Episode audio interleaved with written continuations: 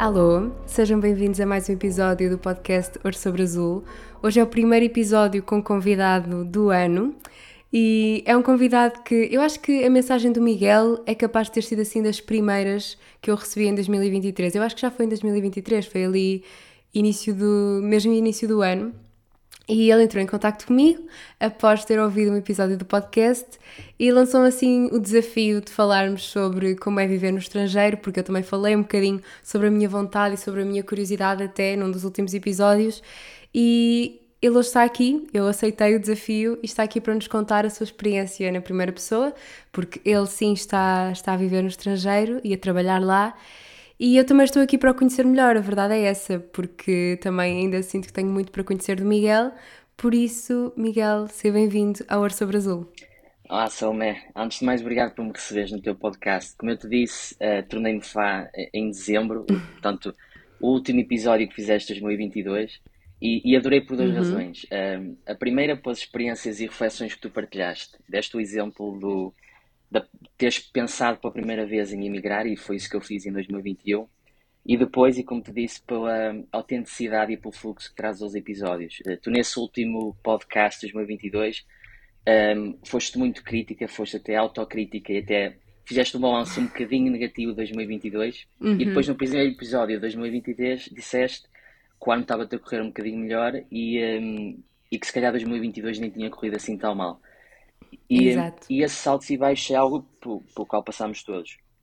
E parece eu acredito que nestes podcasts, uh, não só para nós os dois, mas uh, também quem de certa forma está a ter esta conversa connosco a ouvir, ajuda-nos a guiar um bocadinho esses saltos e baixos. Por isso, espero que seja uma conversa que traga motivação e direção também para quem nos está a ouvir. E obrigado por, outra vez por me teres recebido. De nada, e eu fico mesmo feliz com isso porque eu sinto que é mesmo das melhores coisas que ter um podcast me dá é essa partilha e saber que tanto eu que passo pelas coisas como as outras pessoas também, e no fundo aqui acaba por ser uma partilha. A única diferença é que eu abro, ligo o microfone para falar para, para a internet, mas no fundo as experiências acabam por ser todas muito parecidas e acabamos por passar pelas mesmas coisas, sentir as mesmas coisas, e eu acho que isso também é, é importante e é, é engraçado perceber. Uh, e eu estou muito curiosa para ouvir o que tens para dizer. E por isso acho que ia pedir uh, para começarmos a que te apresentasses primeiro. Quero saber quem és, de onde vens e contares assim um bocadinho do teu percurso e da tua história. Claro, uh, então eu, eu tenho 26 anos, faço 27 este ano, sou, sou de Vila do Conde, foi lá que vivi até aos 20 e um, tenho um background e uma, uma família de, de, de trabalho. O meu pai trabalha na construção civil lá fora, a minha mãe sempre trabalhou em restauração Portanto, a, a, minha família no geral vem dessas áreas e, e foi nesse meio que eu cresci.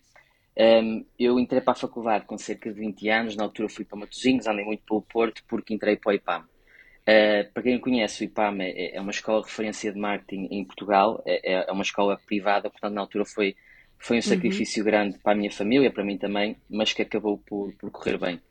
E, e, e, acabou por correr bem, porque além do bom aproveitamento nas aulas, uh, eu tentei fazer, e, e, provavelmente como tu já viste um bocadinho do meu percurso, tentei fazer sempre muita coisa, o máximo possível. Um, logo no meu segundo ano de faculdade, uh, juntei-me a um projeto chamado Basipam, uh, que mais tarde uh, tornámos numa junior empresa, depois podemos falar disso um bocadinho, mas essencialmente uma junior empresa. Uhum é uma empresa oficial, registada, uh, mas que é gerida apenas por estudantes de uma dada, de uma dada faculdade. E a que nós criámos foi a primeira no IPAM e foi a primeira de gestão de marketing em Portugal. Há muitas outras em Portugal, na Europa, para o mundo fora. Um, ehm, depois, também nesse meu segundo ano, fui para a Índia, estive lá dois meses. Eu, com 22 anos, nunca tinha saído de Portugal e, portanto, fui sozinho para a Índia. Foi uma experiência espetacular. Fiz podcast como ouço, como ouço, como convidado. Comecei em consultoria júnior, passei para a consultoria profissional no meu mestrado e foi no meu segundo ano de mestrado que, em 2021, início de 2021, que, uhum. fui contratado para a Procter Gamble e, e, vim para o escritório de, de, Londres. Para quem não conhece, a Procter Gamble tem marcas como a Gillette, Ariel, Pantene, HS, Pampers, que é a Dodot, Always, que é a Evax, Alsonia, uh, e, uh, e, é a marca que mais investe em publicidade no mundo. Foi passada há pouco tempo para a Amazon, voltou a passar a Amazon mais tarde, uh, portanto é, é, das maiores em bens de consumo não alimentares. E, muito sinceramente, foi uma empresa que eu nunca na vida pensei que fosse entrar para um cargo que não estava à espera de, de fazer, principalmente nessa empresa. uh, para, uma, uhum. para uma cidade que nunca pensei, em que nunca pensei viver, que foi, que foi Londres. Um, e podes imaginar que se eu, se eu, já tinha notado a diferença ao vir de Vila do Conde para Matosinhos e para o Porto, imagina a diferença do Porto para Londres. Imagina um miúdo que aos 14 anos um, andava a limpar uh, um aio de galinhas com os trumateus tornozelos e de repente vou para Londres passado 10 anos, podes, podes imaginar, estás a ver o filme. Um, mas, mas da PSG segui o mesmo método de tentar fazer o máximo possível, mais do que me era pedido. Nessa altura terminei a tese, publiquei um artigo científico com o meu orientador, que se tornou um, eh, um mentor. Comecei a dar aulas no IPAM, eh, escrevi um livro do bolso, que em princípio será agora publicado em fevereiro. Um, ah, e portanto, ao longo, deste, ao longo deste tempo, nestes últimos 5, 6 anos, o IPAM e a PSG foram, foram as, as principais instituições onde gastei mais tempo. Mas tentei fazer sempre muito mais na área por duas razões: para aprender mais rápido e para aprender mais no geral. Por isso, neste momento, eu uhum. sou gestor sénior de marca na Procter Gamble, sou responsável pela Tampax no Reino Unido e na Irlanda e dou aulas no IPAM em gestão de marketing, particularmente a alunos de, de learning. Ok. Uau, uh, tô, tô, já tinha lido o teu percurso, mas, mas dito, dito por ti, acrescentando esses, esses pormenores que, da tua vida mais pessoal, acho que é, que é mesmo interessante e, e falaste de uma coisa que eu acho que é muito importante no teu percurso, principalmente mais a nível académico, que é fazer muita coisa, experimentar muita coisa e não, não nos limitarmos apenas à, à licenciatura ou ao mestrado, fazer coisas para lá disso, que eu acho que é, que é muito importante e que nos valoriza muito, não só enquanto profissionais, mas sobretudo enquanto pessoas. E, e tenho a certeza absoluta que chegaste onde chegaste hoje, muito, claro, pelo teu mérito a nível profissional e académico, mas sobretudo por, por seres quem és e por tudo aquilo que tu fizeste e pelas pessoas que, que foste conhecendo e, e que tocaste, obviamente, ao longo do, do teu percurso, e acho que isso é, é incrível. E eu estou muito curiosa para saber como é que, porque é que decidiste no fundo escolher esta área do marketing, de gestão do marketing, o, porquê, se sempre foi alguma coisa que estava em mente, se era um tema, uma área que já te interessava, ou se foi assim uma decisão, ok, esta área parece interessante, vamos lá ver o que é que isto é. Eu não te sei dizer exatamente qual foi o momento, eu sei que quando entrei para a faculdade, ou quando estava na altura para entrar para a faculdade, eu já sabia que queria marketing. Na altura, eu não sabia uhum. exatamente ainda o que é que marketing era, Uh, sabia que gostava da parte de publicidade, de vendas, queria saber um pouco mais do consumidor e, sendo essas algumas das partes importantes da área, sabia que era marketing. Uh, mas o que eu fui descobrindo com, ao longo da licenciatura é que, para além de ser algo que, que, que eu parecia na altura ter jeito e que me apaixonava, eu comecei a perceber que fazia muito sentido, não só marketing, marketing, mas o curso que eu estava a tirar, que era gestão de marketing. Isso porque é uhum. porque um, gestão de marketing, ou aliás, marketing no geral é uma das poucas áreas onde tu, tirando o curso, podes literalmente trabalhar onde tu quiseres. Porque tudo Exato. precisa de marketing, quer seja na área da saúde, do desporto, o meio, o meio empresarial, ONGs, os teus próprios projetos, como no teu caso o podcast, provavelmente já vais algumas coisas ou vais tentando saber e também tendo em conta a área em que tu trabalhas, precisas também de saber muitas coisas relacionadas com o marketing isso ajuda-te mesmo nos projetos, uh, nos projetos pessoais. Um, e depois, claro, cada vez mais fala sobre a marca pessoal e nós próprios, enquanto profissionais, e principalmente se quisermos trabalhar a nossa marca pessoal, é importante sabermos um, um pouco de marketing. Por isso, eu de certa forma sabia que ao estar em marketing e ao estar em gestão de marketing, isso significa que mais tarde podia entrar em, uh, numa, numa área mais associada com liderança, tomada de decisão um, ehm, e, e, é isso que eu acabei por fazer, é isso, a minha uhum. grande paixão é a liderança e tomada de decisão uh, junto de marketing. Um, ehm, eu de certa forma achava que estava seguro em escolher esta área. O, o que aconteceu depois foi, eu encontrei uma área que, é verdade, apaixonei-me na faculdade, mas mal entrei para o mercado de trabalho, um, ehm, fiquei muito frustrado. Aliás, tornei-me uma pessoa muito frustrada como muita gente, provavelmente da nossa geração, quer esteja em marketing ou não, se torna quando entra para o mercado de trabalho. Porque, de certa forma, sais da faculdade, e eu, eu quando digo sair da faculdade, eu, na altura em que comecei a trabalhar, ainda estava no segundo ano de faculdade, quando comecei a trabalhar na área. Um, encontras um, um mundo que é, é a realidade, mas é a realidade que tu não queres viver. Porque tu passas na academia, passas no mundo, no mundo académico uh, e vives uma utopia que depois não encontras no mundo real. E, isso acontece muito em marketing, porque tens um gap muito grande entre a teoria e a prática. Isso acontece por várias razões, podemos falar disso daqui a um bocadinho, até porque foi as áreas que eu tive interesse em perceber. Começa tudo por percebermos um bocadinho melhor o problema para depois encontrarmos a solução. Uh, mas, de certa forma, uma relação não quer, dizer, não quer necessariamente dizer amor-ódio, mas, uh, mas há tanto coisas boas em marketing como coisas más. Foi uma questão depois de eu perceber como navegar entre, entre as boas e as más, de certa forma olhando para as más também como, como uma oportunidade. Pois, e estás a falar agora também nesta questão do marketing. Uma coisa que eu sinto é que, lá está, eu também apanhei um bocadinho esse choque quando entrei no mercado de trabalho. Eh, eu tinha muita vontade de trabalhar eh, quando estava na licenciatura, queria muito pôr as coisas em prática e, aliás, eu ainda não, não fui para mestrado porque eu sinto que ainda quero perceber mesmo aquilo em que me quero especializar. Tenho muito essa dúvida e já tenho umas ideias, já está cada vez mais claro, mas acredito que que é uma decisão que, que tem de ser bem pensada e eu ainda andava aqui um bocadinho a palpar terreno, mas o que eu sinto também é que há uh, o marketing é um bocadinho, não sei se é no mundo, mas pelo menos esta é a realidade que eu sinto em Portugal, que é visto como uma área fácil, uma área que, que, qualquer pessoa faz, que muitas vezes quem contrata para cargos de marketing ou comunicação nem sabem para que é que está a contratar, nem sabem quais são as funções inerentes a estes cargos e, que, e a quantidade de subcaixinhas e subempregos e cargos que se podem ter dentro da área do marketing e da comunicação. E foi uma coisa que a mim me deixou muito, lá está, frustrada e, e desiludida até com a realidade do nosso mercado de trabalho. Uh, e queria te perguntar também o que é que te levou a tomar a decisão de, de emigrar, se sempre foi uma coisa que ponderaste ou se foi assim uma oportunidade que surgiu e se teve alguma coisa a ver com esta situação económica e mesmo de, de ofertas de emprego em Portugal. Sim, tocando primeiro naquilo que falaste da, da questão do, do, que encontraste também no mercado de trabalho, um, Infelizmente, sim, a percepção eh, que muitas empresas e profissionais, eh, até académicos que não sejam da área, têm do marketing é precisamente de ser uma área fácil. Um, e, e diria-te uma coisa: há, há, até mesmo profissionais e académicos da área que, de certa forma, acham exatamente a mesma coisa. Um, e, uh, infelizmente, isto dá espaço a aquilo que nós normalmente falamos, chamamos de gurus porque é uma área com um, um, um interesse muito grande, começa-se cada vez mais a massificar um, e, portanto, há uma procura muito grande por conhecimento na área.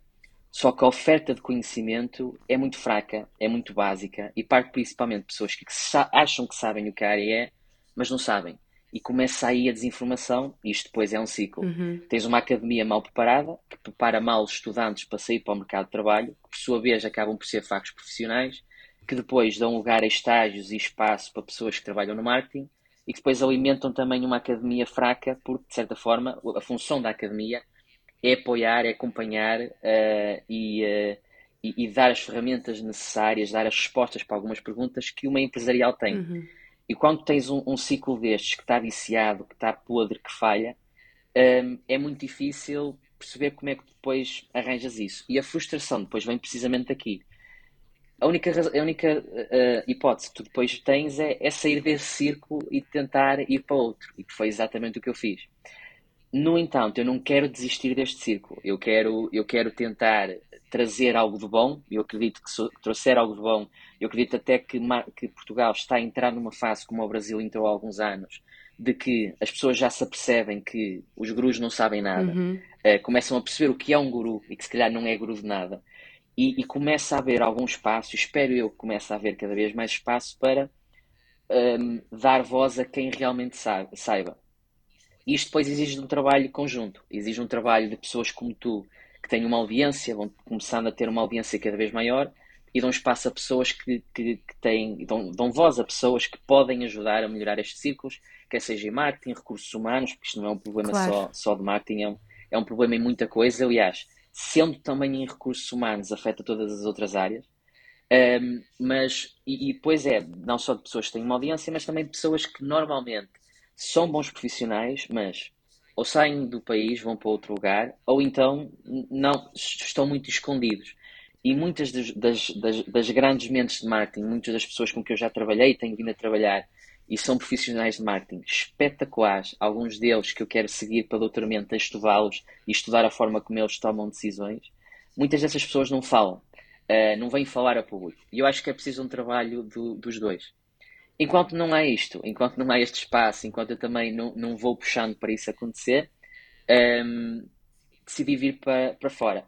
E, acho, e é uma coisa que, mesmo sendo muito difícil, é um sacrifício muito grande no início. Uh, principalmente eu, eu, eu, antes de vir para Londres só tinha estado na Índia, tinha, tinha dado, dado uns passeios em, em, Espanha, mas não contava. É muito difícil porque eu durante 22, 24 anos uh, estava habituado à mentalidade de, de, Portugal e particularmente do Porto e de Vila do Conde. Vir para Londres custava muito, principalmente na altura em que eu vim. Vim durante o Covid, uhum. portanto, os primeiros seis meses de empresa foram, uh, era eu e o computador, uh, num sítio que eu não conhecia, numa empresa nova, não conhecia ninguém, estava sozinho. Uh, o, o, mesmo o, o, próprio processo de ir para lá foi difícil, porque além do Covid, tinha sido logo no início de, de, de, do, do, Brexit, quando o Brexit tinha mesmo sido implementado e, portanto, a, empresa é que me tratou de tudo, do visto, etc. Mas eu, na altura, tive de fazer um. Uh, tive de fazer o meu exame de inglês a Madrid, porque na altura do Covid estava tudo fechado em Portugal, portanto foi, foi um coquetel de desgraça, mas lá consegui, lá consegui chegar a Londres. Um, e, eh, e fui para lá precisamente por isso, precisamente por, por, a frustração que eu encontrava lá. E apesar de ter sido muito difícil no início, a, a partir dos seis meses, particularmente a partir dos nove, uh, comecei-me a sentir muito melhor, até ao ponto de hoje em que às vezes, ao vir de Londres para Portugal, já sinto um bocadinho que estou a sair de casa.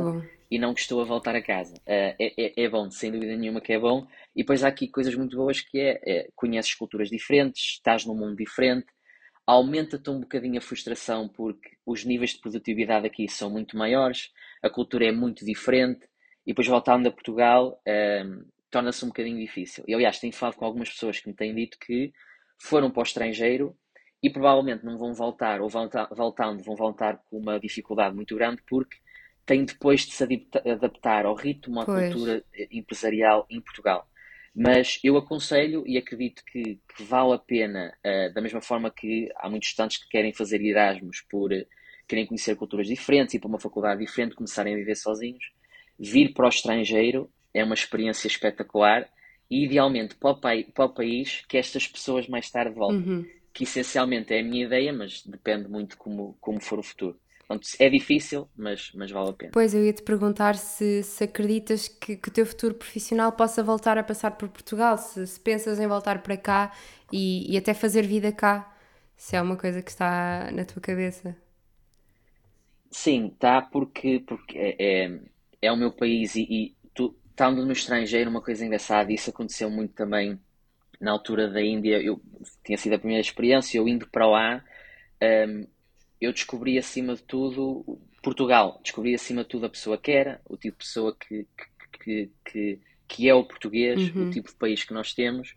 Nós temos um país espetacular, temos uma cultura espetacular, temos pessoas que são, que são espetaculares e, portanto, um, não, não, digo que o, o pessoal do estrangeiro não seja, mas é uma cultura diferente. Por exemplo, em Inglaterra e nos países nórdicos, anglo-saxónicos, tens uma cultura que não é muito próxima. Uhum. São pessoas na mesma extremamente uh, educadas, mas não são próximas, não são quentes como, como, como são os portugueses, como são os latinos.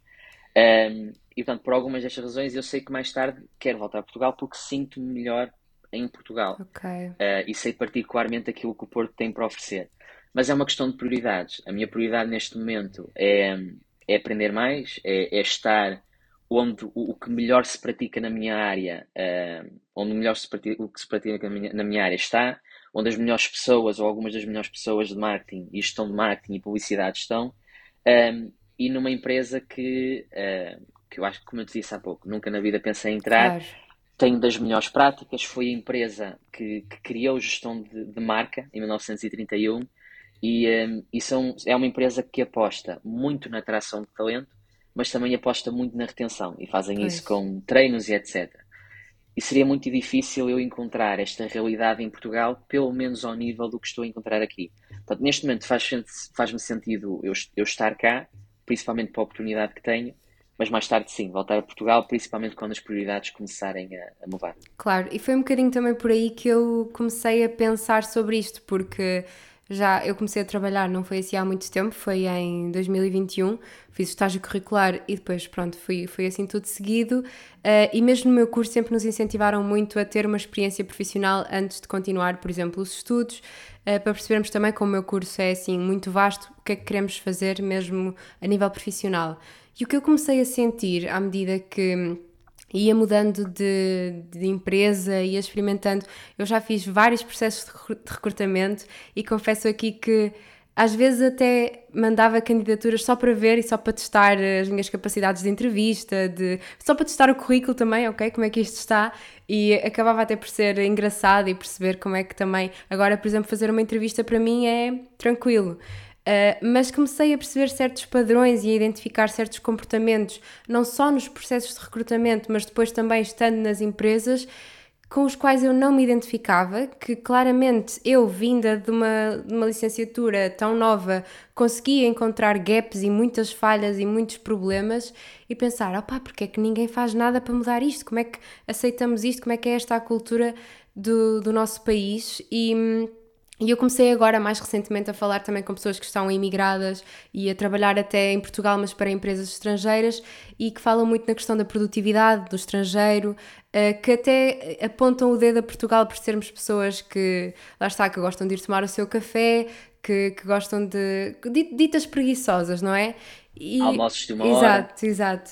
E não é que eu, que eu acredito muito que, que, pelo menos a nossa geração seja de preguiçosos, eu não, não acredito nisso. Acho que somos pessoas com, com muita garra e com muitas ideias e muita vontade de fazer acontecer. Acho é que o mercado de trabalho, como está, não nos está a dar as ferramentas e a liberdade para nos deixar tentar, para, nos mostrar, para nós mostrarmos aquilo que valemos. E onde, por onde eu tenho passado até agora, essa acho que tem sido a minha maior frustração. É que sinto que há uma grande falta de confiança nos trabalhadores, principalmente quando acabam de sair da faculdade. Acham que nós não sabemos nada e é claro que estamos cá para aprender, não é? Mas, mas também temos muito para oferecer. E então ando assim um bocado aqui a ver várias possibilidades e, e quem, com quem eu falo que está no estrangeiro fala-me sempre em melhor qualidade de vida, a nível financeiro também fala em muitas melhores oportunidades e, e comparando, por exemplo, com o nível de vida cá em Portugal, que está cada vez mais alto também, dizem-me que feitas as contas acaba até por, por compensar. E é claro que uma pessoa começa a pensar nisto, não é? E começa a pensar, então o que é que eu ando aqui a fazer à minha vida? Qual é que vai ser o próximo passo? Mas, mas não sei. Compensa sem dúvida nenhuma a, a nível de quase tudo. Uh, depois, claro, lá está.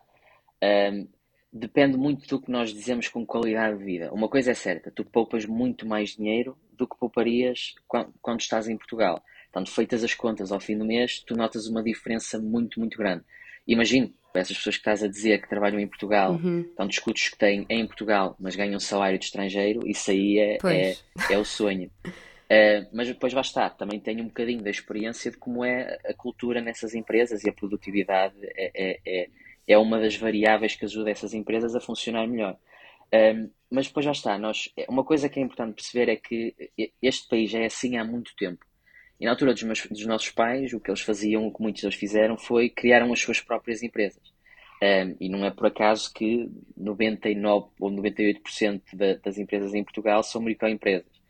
O que nós vemos na nossa geração é um número de pessoas muito inferior de pessoas que, que criam as suas próprias empresas um, e, e, isso acaba por ser uma, um, um, dos problemas. No entanto, nós estamos muito melhor formados do que os nossos pais estavam na altura.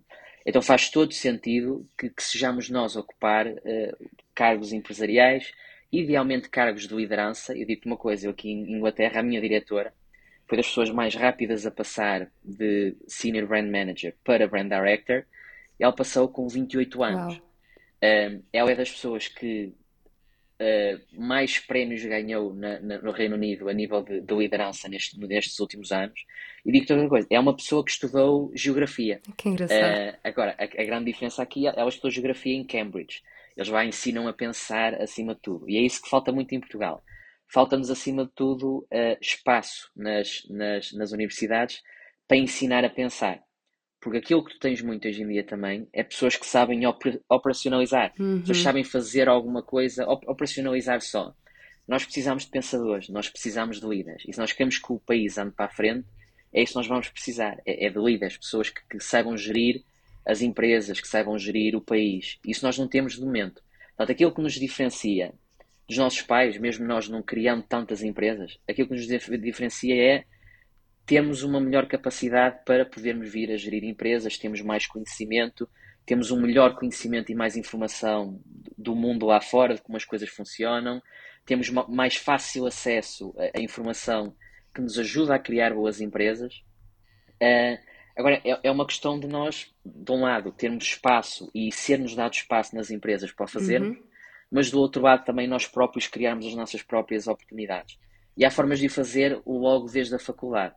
Um, e portanto, é, é, vamos ver como é que os próximos anos, como é que os próximos anos vão ser. Depende também muito da forma como, como o nosso governo conseguir reter talento, pois. que até ao momento não tem sido, não tem, não tem conseguido fazer da melhor forma. E estavas a falar dessa questão de, da geração dos nossos pais ter muito aquela necessidade e vontade de criar empresas próprias, mas eu também sinto que fala-se imenso agora da questão do empreendedorismo e dos jovens terem muita vontade de criar os projetos pessoais e eu própria sinto isso. Eu, por exemplo, gostava muito e já partilhei aqui também de criar a minha própria marca um dia, mas para mim, e eu não sei se isso é meio defeito lá está do meio onde estou inserida a nível de mercado de trabalho, eu sinto sempre que nunca sei o suficiente, ou seja, que nunca é o momento certo para avançar. Não sei também se na nossa geração será por uma questão financeira, não é? Porque não temos propriamente uma estabilidade financeira com os empregos que temos cá em Portugal, com os salários cá em Portugal. E depois é muito aquela questão de, ok, tens uma licenciatura, mas ainda precisas de um mestrado. Tens um mestrado, mas vai fazer só mais uma pós-graduação. E parece que na geração dos nossos pais, eles criavam empresas do zero, muitos deles nem licenciatura tinham, e para nós há um, uma necessidade constante de, mesmo que isso se calhar nem nos vá acrescentar nada para aquilo que nós queremos criar, ter sempre mais e aprender sempre mais. E eu sinto mesmo a nível de crescimento dentro de empresas que parece que eu nunca sei ou sou boa o suficiente para, para chegar lá, para chegar àquele cargo, para subir de nível, para criar a minha própria empresa. E eu não sei se isso é um bocadinho a forma como também fomos educados e aquilo que nos fizeram acreditar ao longo deste do nosso crescimento e do nosso processo de aprendizagem, mas ao ouvir-te falar, acho que, que pode fazer sentido e que pode ser um bocadinho por aí. Sim, a grande diferença aqui é, tu sabes o que não sabes. Os teus pais não sabiam o que não sabiam. Como agora tens muito mais informação, tu começas a ponderar muitas outras coisas. E um empreendedor acaba por ser alguém que põe de lado essas coisas e faz uhum. na mesma. Repara, imagina, tu em Portugal provavelmente tens centenas, para não dizer milhares de pessoas que tiveram exatamente a mesma ideia que tu tiveste ao criar um podcast. Quantas dessas pessoas é que realmente fizeram? Tu mesmo apesar de saberes a dificuldade que existe em criar um podcast, a dificuldade em criar uma audiência, já vais agora no episódio 147, Sim. se não me engano. Um, e, e, isso é o que nós precisamos um bocadinho, esse, essa vontade de, de, de ir, de fazer. Um, e eu também ia dizer, de certa forma, nós termos a segurança de que, mesmo fazendo, uh, e se não conseguirmos, está tudo bem. Uhum. Para algumas pessoas pode não estar necessariamente tudo bem, porque algumas destas empresas exigem investimento. Um, mas, de certa forma, é, é, é exatamente a mesma coisa. É, é uma questão de, de fazer, de ir à luta, de tentar. A mesma coisa se aplica uh, em, em, ir para o estrangeiro. É exatamente a mesma coisa. Uh, ter a, sabendo que é difícil, ir na mesma. Uhum. Portanto, acho que sim, é uma questão de nós deixarmos de ser um bocadinho. Uh, deixarmos de estar conformados com as coisas como elas estão, e isto implica também deixar, deixarmos de estar conformados com a forma como os líderes empresariais gerem as empresas como estão a gerir e os nossos governantes estarem a gerir o país como estão a gerir. Uhum. Isto que acaba por ser típico do português, que é nós, nós deixamos que as coisas andem. E não podem andar porque depois nós vemos, uh, vemos os problemas que acabam por, por acontecer. Nós vemos que no estrangeiro isso acaba por não ser verdade, mas somos nós a geração do futuro, somos a geração mais bem preparada, temos de deixar um bocado estes medos de lado e de certa forma, se calhar, estarmos cá uns para os outros, tentarmos partilhar essa claro. informação, sabermos que este é o nosso país e nós não, não estando aqui uh, com vontade de fazer, não, não, não, tendo, não tendo os líderes em Portugal que devemos ter, provavelmente aquilo como nós conhecemos Portugal vai deixar, vai deixar de existir. Uhum. Por isso é que eu também tenho esta vontade de voltar. Por isso é uma questão de haver mais pessoas como tu que fazem, que criam empresas, que criam, uh, uh, seja, o que, seja o que for, blogs, que criam. o que quer que seja. Exato Porque tu mesmo que não crias necessariamente uma empresa tradicional, tens aqui um negócio, tens aqui uma marca. Começas a criar a tua audiência, mais tarde podes até ter a possibilidade de marcas quererem te patrocinar, quer pelo teu podcast, quer em nome próprio. Começas a criar outras coisas, tendo em conta alguma, alguma área que tenhas de interesse. Vamos imaginar uh, beauty, beleza. Uhum. Começas a lançar alguma coisa em teu nome ou com o nome do podcast. Portanto, os, os negócios vão se fazendo assim. Agora, é, é uma questão de começar tu fizeste isso, eu também o fiz em ir para o estrangeiro, e muito daquilo que eu digo aos meus amigos que dizem, opá, estás-me sempre a pôr na cabeça, um dia vou mesmo. então vai, criar alguma coisa cá, ou vou para, vou, para, vou ir para o estrangeiro, mas não te conformes com o que tens, porque muitas das vezes nós até temos pessoas que são despedidas e saem do trabalho ou saem de algo que estavam há muito tempo, e a história muitas das vezes é sempre a mesma, que é, pá, foi a melhor coisa que me aconteceu. Pois. Por isso, esse, essa vontade de fazer vale, é, é provavelmente o que, o que, pode mudar o futuro do país e o nosso futuro. Sem dúvida, e mesmo esta minha vontade agora surge precisamente de uma situação que, que correu de uma forma que eu não estava à espera, de uma situação chata, e, e foi sinceramente, eu sei que isto parece um pouco clichê, mas foi mesmo o melhor que me podia ter acontecido. Foi uma grande oportunidade uhum. que se abriu, que me abriu imensas, mais do que portas e oportunidades, abriu-me horizontes, se calhar, e, e novas possibilidades de, de, guiar o meu, o meu percurso e o meu futuro profissional e pessoal até. E percebo quando dizes que tens a vontade de regressar, porque eu também sempre senti muito essa necessidade de, mesmo que eu vá, se for melhor para mim e sendo um bocadinho egoísta, porque também é preciso sermos, eu tenho muito essa necessidade de, de criar impacto aqui em Portugal, porque acredito que há potencial e acredito que há muito que se possa fazer e muito para mudar. Por isso, porque não, não é? Acho que, que também é bom voltarmos cá e, e tentarmos fazer com que a mudança aconteça cá, porque sem dúvida que acredito que a nossa geração pode mesmo mudar mentalidades e mudar uh, formas de trabalhar e mudar empresas e, e ser um exemplo também. Acho que é mesmo necessária essa, essa mudança. É isso também que eu acredito. E eu acho que é isso que é importante começarmos a passar. Somos, somos nós os líderes da manhã. Portanto, é uma questão de nós continuarmos a ter a melhor preparação de sempre, versus os nossos pais, versus os nossos avós, versus toda a gente, uh, sabermos reconhecer entre nós uh, quem é que é bom no quê, e isto, o que eu quero dizer com isto é um dia mais tarde, quando, tiveres, quando nós tivermos pessoas da nossa idade à frente de empresas, à frente do país, nós sabemos que aquela pessoa merece estar onde está, conhecermos aquilo que a pessoa fez, que não é uma pessoa que, no caso do governo, por exemplo, apareceu numa J qualquer e foi saltar de cargo em cargo por causa da família. Não. Claro. É uma pessoa que, que é um bom gestor, que sabe fazer, que teve estas oportunidades. E, e, e, lá está. Eu acredito que parte muito daí. E depois também, eh, eu acho que de certa forma, eh, mesmo a forma como as plataformas de comunicação, por exemplo, vão mudar no futuro, vão ditar um bocadinho isto. Tu não sabes até que ponto é que um dia o teu podcast não pode ser a vir maior do que se calhar uma rádio. E, e hoje em dia nós temos exemplos disto, como podcast, como, como o de Joe Rogan, por exemplo, que é muito maior do que, faz 10 vezes mais do que muitos canais de televisão nos Estados Unidos. Um, e isso, lá está, veio de um projeto individual. Um, Portugal, por exemplo, falta-nos muito empresas que, por exemplo, é muito difícil nós dizermos uma empresa com sede em Portugal, criação portuguesa, uhum. que seja enorme lá fora. Temos algumas, pessoas, temos algumas na Bolsa que depois naturalmente quiseram sair da sede em Portugal. Se não me engano, só temos uma em Portugal que é a Fidzai, com sede cá, não tenho a certeza absoluta, mas penso que sim. Mas falta-nos um bocadinho disso. Temos exemplos como, como a Prozis, que depois pode ser algo de crítica por algumas coisas, mas no fundo um empreendedor cria uma empresa cá que está a fazer uma coisa espetacular, tem um bom modelo de negócio, compra fábricas, tem, tem, tem produção própria. Portanto, este tipo de exemplos é que nós precisamos em, em Portugal.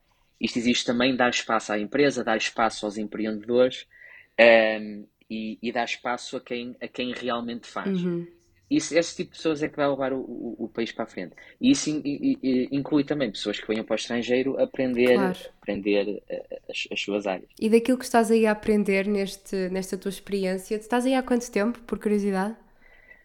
Eu estou há muito pouco tempo, estou dois, a fazer dois anos em abril. Ah, não é assim tão pouco é... tempo, dois anos já é, já é assim uma, um período Sim. significativo. Mas queria-te perguntar, do tempo que estás aí, daquilo que já aprendeste, o que é que sentes que qual era o caminho que Portugal devia, devia seguir? O que é que é preciso em Portugal fazer-se para atrair e reter talento, uh, segundo o modelo que tu tens aí como inspiração e o que está a ser bem feito aí? O que é que sentes que pode e deve ser melhorado cá em Portugal?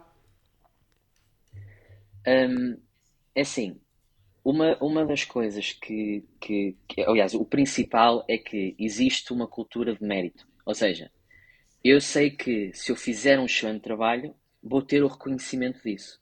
Um, eu, desde que estou cá, já tive esse reconhecimento de muito trabalho que eu fazia, um, e havendo esse reconhecimento, dá-me também força para ir continuar a fazê-lo. Não significa que eu faça as coisas só porque ter, quero ter reconhecimento ou visibilidade. É inerente em mim, é inerente a muito português querer fazer um bom trabalho. Nós somos conhecidos uhum. como pessoas que são trabalhadoras. Um, e, mas há essa cultura de mérito que em Portugal não existe. Quantas e quantas vezes, e eu costumo acompanhar muitas pessoas em marketing, em cargos de liderança, mesmo, mesmo sendo jovens, que me dizem que têm o mesmo salário há 3, 4, 5 anos, não há prémios, pois. por exemplo, há muito falta de reconhecimento, e depois quando tu juntas isto a uma fraca liderança, é, acaba por ser muito difícil manter-se numa empresa ou motivar as pessoas a mais tarde serem melhores vidas, porque elas depois vão ser também as vidas dessas empresas. No entanto, eu, eu, para além dessa questão de mérito, tenho também uma diretora, uma, uma, uma, uma manager, que é espetacular, tal como são muitas, muitas outras, muitos outros, por e simplesmente porque, uh, primeiro, não há micromanagement. Uhum. Se eles me contrataram e me contrataram para um cargo de gestão, o mais faltava agora era estarem a fazer micromanagement, porque se não confiam em mim, porque claro. é que me contrataram? Mas essa é a realidade em muitas empresas em Portugal. E tu vês isto, por exemplo, com muitos, um, muitos líderes, muitos CEOs, muitos diretores gerais a dizerem: Ah, não, eu não quero trabalho remoto. E, e, e tudo bem, pode haver razões para não haver trabalho remoto, e aqui é uma discussão claro, que, que depende, depende também de área entanto, para área.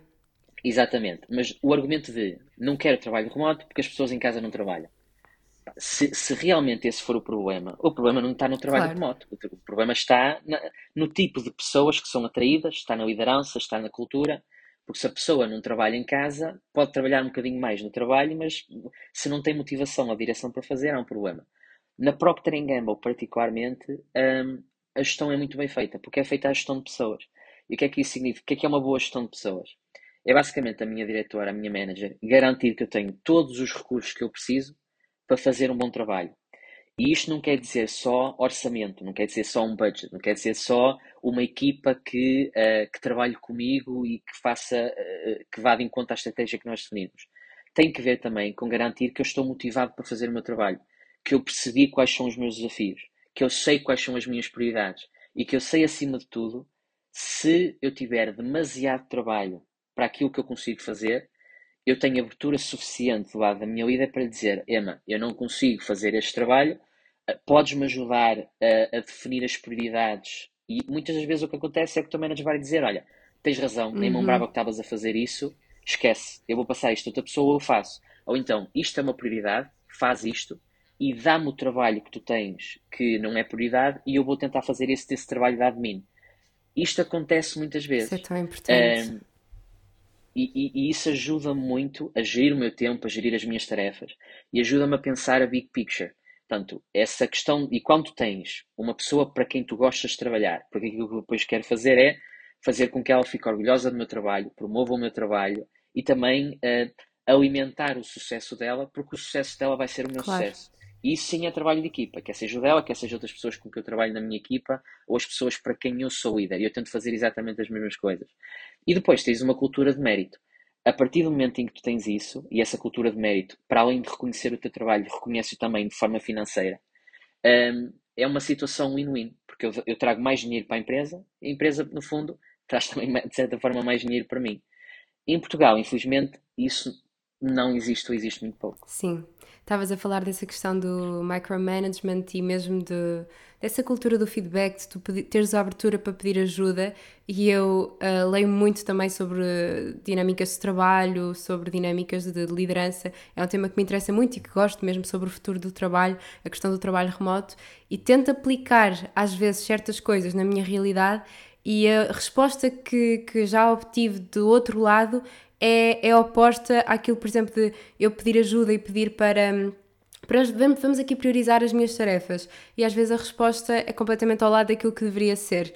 Portanto, sem dúvida que acho que ainda há aqui um trabalho muito grande a fazer-se e, e é, se calhar também vem um bocadinho da necessidade de literacia nesta área, não sei, de, de ouvir mais experiências lá fora, de perceber o que é que está a ser feito no estrangeiro, no exterior e como é que se faz e os resultados que isso traz para as empresas, porque se calhar se começássemos a perceber que esta forma de trabalhar resulta e traz resultados para todos, se calhar as coisas podiam mudar, não sei. Eu acredito que sim, porque no, no fim de tudo o que nós falamos resume-se a duas coisas, que é capacidade de gestão e liderança. Uhum. Nós temos fracos gestores em tudo. Fracos gestores em manter talento, fracos gestores em atrair talento, fracos gestores em gestão de pessoas pura, porque um gestor que diz uh, ah, mas eu não vou fazer isso de, de ver as tarefas porque se calhar a pessoa não quer é trabalhar e uhum. tem de ser mais produtiva.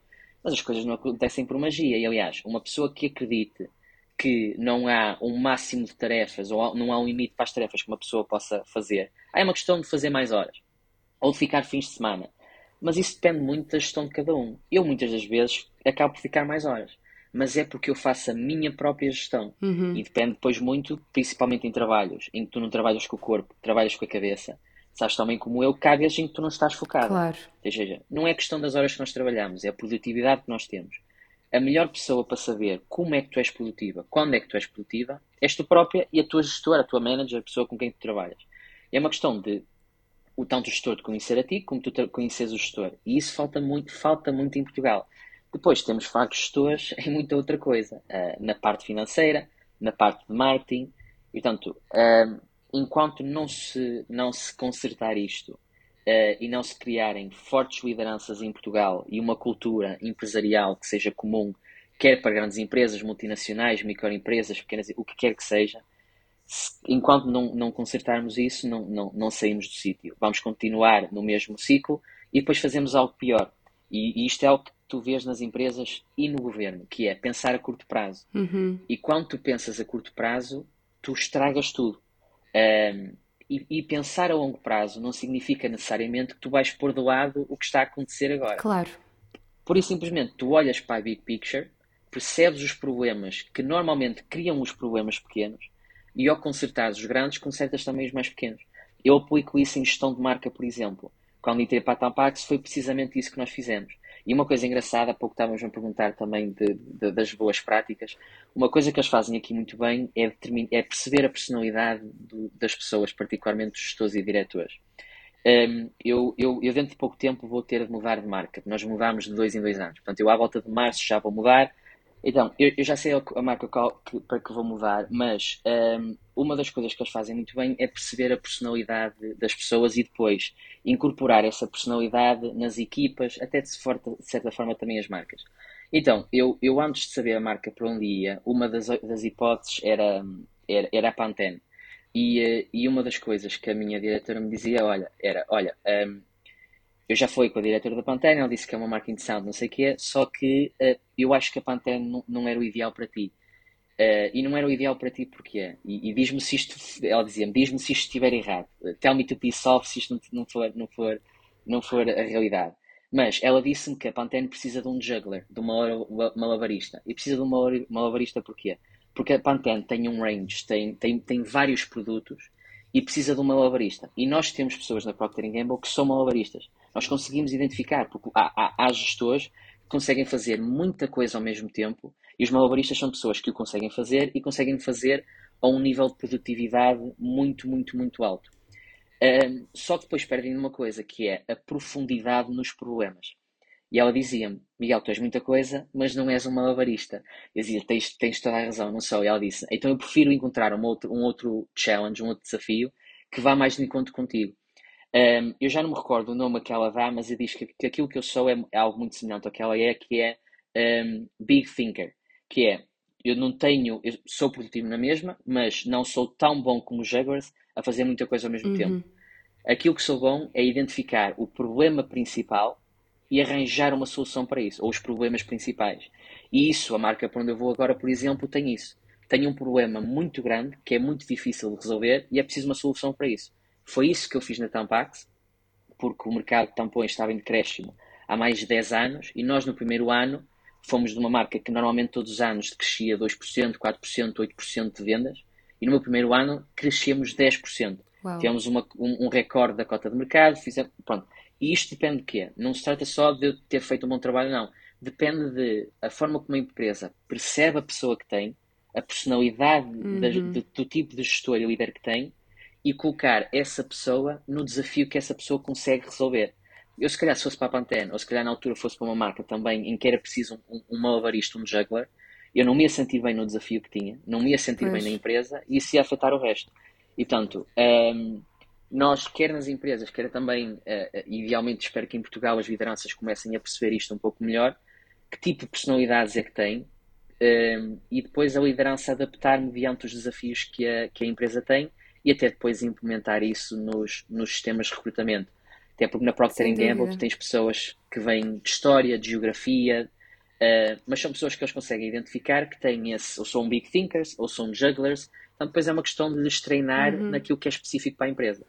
E, e eu acho que se nós começarmos a fazer isso em Portugal, acho que pode fazer uma diferença muito grande. Sim, até porque se tivermos profissionais a trabalhar com áreas ou com projetos que nem é necessariamente serem paixões, porque acho que também não, nem tudo tem de ser uma, uma grande paixão, mas é simplesmente Sim. aquilo que, que temos mais jeito e se calhar é uma coisa mesmo inata, lá está, tu não escolheste ser um big thinker ou um juggler, é, é uma coisa inata e, e se calhar nós às vezes nem percebemos que está a trabalhar connosco até percebe melhor e sabe avaliar e é importante isso também, mas não vamos ser tão produtivos obvi obviamente se, se estivermos a fazer a coisa errada, se não estivermos no projeto certo para nós e por isso é que também acho muito importante e achei curioso vocês irem mudando, irem experimentando coisas novas, porque acho que o, como, quanto mais ainda há dias estava num processo de recrutamento um, e um, um recrutador disse uma coisa muito interessante que ele perguntou-me qual é que eu achava que era o motivo para eles não me contratarem, uh, se tivessem de escolher um motivo. E eu nunca tinha feito aquela pergunta e eu disse, desenrasquei-me na altura e disse que achava que podia ser pela experiência, porque eles pediam alguém com 5 anos de experiência pelo menos e eu tenho, nem chega bem a 2. Um, apesar de já ter passado por várias empresas. E ele disse-me que muitas vezes isso não, não significava nada porque às vezes é mais interessante e é mais, tem mais qualidade, é mais valioso alguém com dois, um ano ou dois de experiência e, e, serem mais vividos, serem mesmo com muitas experiências, do que uma pessoa que teve cinco anos no mesmo sítio e esteve ali estagnado, esteve sempre com o mesmo cargo, com as mesmas tarefas e por isso acho Sim. que também é importante irmos, mesmo que seja dentro da própria empresa, ir um, experimentando coisas novas. Sim, um outro exemplo daquilo que a P&G faz é a empresa, a P&G não contrata, ou muito raramente contrata, o que nós chamamos de experience hires. O modelo da Procter Gamble é investir muito dinheiro em atração e depois crescer o ID, ou seja, contratas para uma posição inicial e depois a pessoa vai crescendo lá, e pode ficar lá uh, 5 ou 10, 20 ou 30 anos. Pois claro que é mais difícil subir, mas aí a própria P&G diz, chegas por exemplo à volta dos 5 anos, e se quiseres sair, não há problema nenhum. É assim, já deste aquilo que tinhas a dar à empresa, e se não houver espaço para tu cresceres lá, tens espaço para sair e ir para outro sítio. E é também por isso que a Procter Gamble tem pessoas que são agora diretores de marketing ou diretores gerais em empresas como, como, como Red Bull, eh, Nike, Adidas, até mesmo Unilever, um, ehm, porque, e depois são conhecidos como uma academia empresarial. Nós em Portugal podemos fazer algo semelhante no sentido de termos pessoas que vão para o estrangeiro, aprendem o que têm a aprender e depois vêm implementar no seu país. Esse tipo de modelo, e nós pensando na big picture, seria espetacular. Portanto, o, o, grande, a grande questão que se coloca no futuro é como é que nós podemos mais tarde atrair este, este talento para, para Portugal. Uh, e depois já está, é como tu estavas a dizer, não tens necessariamente de ser totalmente apaixonado pelo que estás a fazer. Eu adoro marketing, adoro, adoro o desafio que tinha, uhum. Isso ajudava-me, ajudou-me a apaixonar-me pelo mercado de, de, de, tampões, pelo mercado feminino, que era algo que naturalmente eu nunca na vida pensei, não, não, não, não, crescia a sonhar que fosse trabalhar claro. com este mercado, mas acabou por correr muito bem porque tudo o resto estava, estava no sítio e, portanto, no futuro, quando eu for trabalhar, quer seja para cabelo ou, ou, ou grooming ou beauty, o que é que seja, sendo, tendo na mesma isto uh, do, da cultura de mérito, um bom gestor e um desafio que vai de encontro com aquilo que eu sou bom, o resto, o resto não interessa. Sem dúvida. E olha, estou mesmo feliz porque sentia muita a necessidade de, de, trazer para aqui, para o podcast, alguém para falarmos sobre, sobre estes temas, porque é uma coisa que eu falo muitas, muitas vezes em jeito de desabafo sozinha, mas é bom ter, ter o feedback e ter a a opinião real de alguém que conhece outras realidades e que está a vivê-las. E agora que já nos convenceste a todos a emigrar para depois trazer o bom do, do estrangeiro para cá, uh, queria perguntar-te que conselhos é que darias uh, para quem quer emigrar, para quem está a pensar nisso. Uh, que é que, como é que podemos começar a pensar nisso? Claro, um, ehm, é assim, no, no meu caso, eu tive, tive, tive, acabei por ter na mesma sorte, porque trabalhei para isso, mas um, eu enviei o currículo para três empresas e, e, o meu primeiro processo de recrutamento foi o processo de recrutamento da Procter Gamble.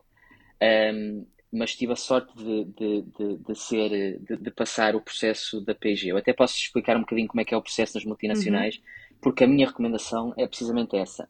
Dentro da área que vocês querem fazer, vejam as empresas que, e os países que vocês acreditam que praticam melhor isso percebam também que línguas é que vocês podem falar. Não sabendo o inglês, o espanhol ou o francês, não tem de ser muito bons. Basta saberem um pouco e depois podem treinar no, no país. Eu tornei muito melhor em inglês depois claro. de, de, estar cá. Uh, mas vejam isso e, e, depois enviem currículos em volume para esses países. O que eu aconselho sempre é mostrem no vosso currículo aquilo que vocês conseguem, principalmente a nível de liderança. Por exemplo, na Procter Gamble agora faço parte de, de, dos processos de recrutamento em que eu faço screening ao, às entrevistas, aos, aos currículos e até vou agora começar a fazer entrevistas.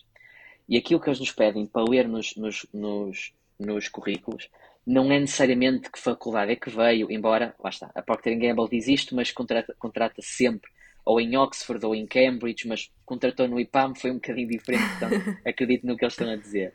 Um, e, uh, e eles pedem sempre para ver experiências de liderança. E o que é que isto significa?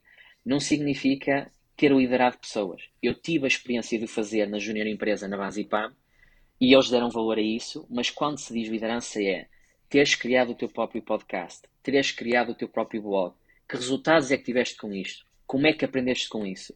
Com que pessoas é que lidaste? Como é que lidaste com as pessoas? Porque mesmo depois, nos processos de entrevista, as grandes perguntas que eles te vão fazer é uh, imagina um conflito e eles dão-te um caso. Como é que tu resolvias este conflito? Eles querem perceber como é que tu, e nós, nós em Portugal nós dizemos como é que tu desenrascavas, e é literalmente uhum. isso. Para eles a liderança é para nós o desenrasco. E, e, e nós somos bons a desenrascar-nos. Uh, como é que tu desenrascas disso, percebes?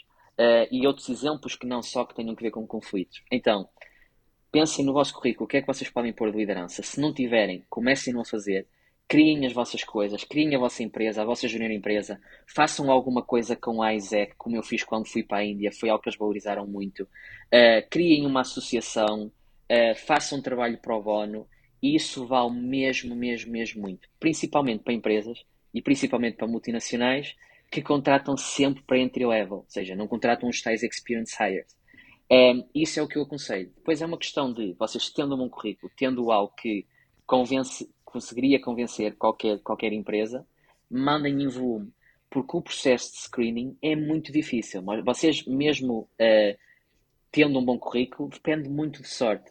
Agora, é uma questão de quando esse momento de sorte aparece, vocês estão preparados ou não estão preparados para aproveitar? Claro. E é muito também essa, essa, essa ótica que eu fui fazendo as coisas. Uh, e foi isso que me ajudou.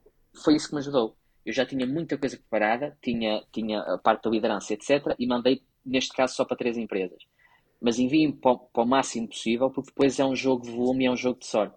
Na Procter Gamble, por exemplo, para cada pessoa contratada, eh, entraram no processo de recrutamento, em marca, entraram no processo de recrutamento 600 e tal. Ou seja, é, é, além de ser preciso um bom currículo, é preciso sorte. E vocês podem combater a sorte com tendo volume para, para várias, para, para, mandando para várias empresas. Por isso, isso seria o que eu, o que eu, o que eu aconselharia e depois a, a irem fazer o processo de recrutamento. No meu caso, na Procter Gamble, foi a questão de, ao enviar o currículo, também fiz um assessment online de 45 minutos. Desenrasquem-se também nisso. Eu dou-te o exemplo. No meu caso, um, no processo do assessment havia uma parte, eu nem sei se devia estar a dizer isto, mas havia uma parte em que pediam-te memória. Uh, ou seja, aparecia, aparecia aquilo ligava em certas partes o uso ou um número e depois tinhas de clicar mediante o número. Eu sei que eu sou horrível em memória. Eu sou muito mau. Uh, então aqui o que eu fiz foi eu peguei em post-its, enumerei os post-its de 1 a 5 e pus os post-its no monitor sempre que aparecia a luz. Eu depois clicava conforme estava nos post-its. Isso é desenrascar. desenrascar. Acabei por entrar e as coisas. Não, não é como se eu tivesse. Uh, não, não tivesse tido sucesso depois quando entrei, porque acabei, acabei por ter. Mas desenrasquei um bocadinho assim. Depois do assessment, foi fazer as entrevistas, tendo já experiência de liderança, tendo já feito muitas coisas, é muito fácil ter, ter uma conversa com quem está a fazer entrevista. E uma, uma coisa que, que aconselho mesmo é: muitas vezes vamos para as entrevistas a pensar que é só responder às perguntas que nos, é, que nos são feitas. Uma das coisas que os entrevistadores mais se importam é as perguntas que vocês fazem para perceber melhor o problema. Uhum. Uh, e muitas das vezes podem colocar um caso, por exemplo, não respondam só. Pergun tentem fazer perguntas para desbloquear coisas que vos podem ajudar a responder esse problema. Por fim, foi, fiz três dias de, de exercícios e etc. Uh, eh, e aí já eram só com 18 pessoas, fizemos trabalho de equipa, etc. E aí também mostrei um bocadinho da parte de liderança. E filo como nós, no meu caso, eu tinha um grupo de quatro pessoas. Das pessoas que entraram nesse processo, eram, éramos 18, entramos 5. Dessas 5, 3 eram do meu grupo, incluindo eu. Uh, e, e, o que eu fiz nesse grupo foi, nós tínhamos tinha duas pessoas que eram, eram líderes. Só que eram líderes que impunham muito a sua opinião. Um, e isso, de certa forma, quando isso me aconteceu, eu até pensei, pá, se calhar já não vou entrar porque estas pessoas uhum. estão a falar uhum. muito, eu estou a falar pouco. Mas quem está a ver as entrevistas sabe do que é que está à procura. Então, o que nessa altura eu fiz foi, eles falaram o que tinham a falar, eu interrompi um bocadinho, uh, tentei sumarizar o que eles disseram, perguntei à pessoa que não estava a falar, porque eles estavam a falar muito, o que é que ela achava, e depois sumarizei o, o que os três estavam a dizer. E eu mais tarde perguntei à pessoa que me contratou se isso tinha sido um problema ou não, e ela disse, eu aliás, eu perguntei porque é que eu entrei. Ele disse-me, olha, tu registaste máximo em quase tudo, mas aquilo que tiveste mesmo muito bem foi em liderança. E ele deu-me esse exemplo daquilo pois. que eu tinha feito, porque é isso que eles querem ver. E liderança é muito nessa ótica. Não é a pessoa que vai para cima dos outros e impõe as suas ideias. É a pessoa que consegue retirar o máximo das pessoas, como a minha gestora, a minha manager faz comigo, e depois trazer o melhor disso. Portanto, mostrarem essa liderança desde o momento em que mandam o currículo até à, à última entrevista. Sem dúvida. Acho que, que, fizeste aqui um ótimo resumo e foram ótimas dicas. E não só para quem quer ir para quem quer emigrar, mas também para, para Portugal, não é? Para a realidade e para quem se quer lançar aqui em oportunidades, acho que, que vai ser muito útil. E estamos aqui a chegar ao fim, estamos a chegar àquela tal pergunta que tu disseste que tem sempre o ouro sobre azul e, e que não sabes qual é que é, não é? Mas que também vai andar assim à volta deste tema. Mas antes de irmos para a última pergunta, queria-te perguntar se, se tens mais alguma coisa a acrescentar aqui dos teus projetos, do teu percurso, ou mesmo aproveitares para, se quiseres divulgar alguma coisa, o teu LinkedIn, algum projeto em particular, tens aqui um espacinho para o fazeres e estás completamente à vontade. Claro, obrigado. Um, para quem, quem quiser entrar em contato comigo, quer seja para falar da experiência no estrangeiro, qualquer coisa que precisem, estejam, estejam à vontade. Eu posso não responder logo, mas, mas Estou disponível para o que precisarem. Podem falar comigo no, no LinkedIn, basta pesquisarem Miguel Magalhães, procurem Senior Brand Manager Procter Gamble e, e sou esse. Um, e, e, já agora, eu, em fevereiro, uh, em princípio, uh, eu depois também vou publicar no meu LinkedIn, vou lançar o meu primeiro livro, um livro de bolso, uh, chama-se Marketing para Líderes. Um, e portanto, depois quem estiver interessado, passem no LinkedIn, eu vou avisar quando é o, a apresentação quer, ven quer venham à apresentação ou não, quer queiram comprar o livro ou não, um, ehm, acho que é um tema que vale a pena estarem, estarem uhum. atentos, tanto marketing no geral, mas uh, marketing na liderança e marketing para líderes. Fiquei curiosa, por acaso, para, para ler o livro. A apresentação vai ser em Portugal? Sim, vai ser em Portugal. Uh, não não okay. quero confirmar já tudo, mas em princípio será no auditório do IPAM, no Porto. Mas a minha ideia é depois estar um bocadinho mais presente com este tópico mesmo online Uh, e, e, é mesmo por aquilo que estamos a falar um bocadinho hoje, é mesmo para, para chamar para a atenção para a liderança e, e espero eu ajudar a criar uh, líderes em, em, Portugal. Ai, que bom, perfeito. Obrigada, Miguel. Então vamos à última pergunta. Queria saber o que é que seria para ti Ouro sobre Azul no futuro do mercado de trabalho, tanto em Portugal como a nível global. Um, aquilo que eu, que, eu, que eu espero e aquilo que seria o ouro sobre azul é, é, é precisamente termos mais e, e, melhores líderes do que aquilo que temos tido no passado, um, a nível de tudo, a nível empresarial, a nível do governo, até mesmo com nós próprios. Sermos melhores líderes com nós próprios. E isto significa sabermos gerir melhor o nosso tempo, sabermos gerir melhor os nossos projetos. Uh, portanto, eu, eu, espero que isso aconteça, espero que aconteça particularmente pessoas que, que, são da nossa geração, que estão em Portugal ou que não estando, mais tarde voltem. Eu, eu espero mesmo que, e acredito que a nossa geração pode tornar o nosso país naquilo que deve ser, pode tornar as, as nossas empresas naquilo que podem e devem ser, e portanto, aquilo que eu espero é mesmo que, que hajam mais líderes e que e que no futuro sejamos melhores uns para os outros do que atualmente os líderes, quer no governo, quer nas empresas, são uns com os outros. Ai, sem dúvida, concordo plenamente contigo. E obrigada, Miguel, por teres vindo aqui, obrigada por termos estado aqui esta hora à conversa. Espero que tenhas gostado e espero que quem nos está a ouvir também tenha gostado. Acho que foi muito útil. Eu fiquei muito satisfeita com esta conversa, acho que, que foi incrível e, e obrigada por teres vindo. Claro, mais uma vez só me agradeço-te imenso por, por me teres recebido muita força no podcast. Já sabes, tens aqui um ouvinte agora assíduo.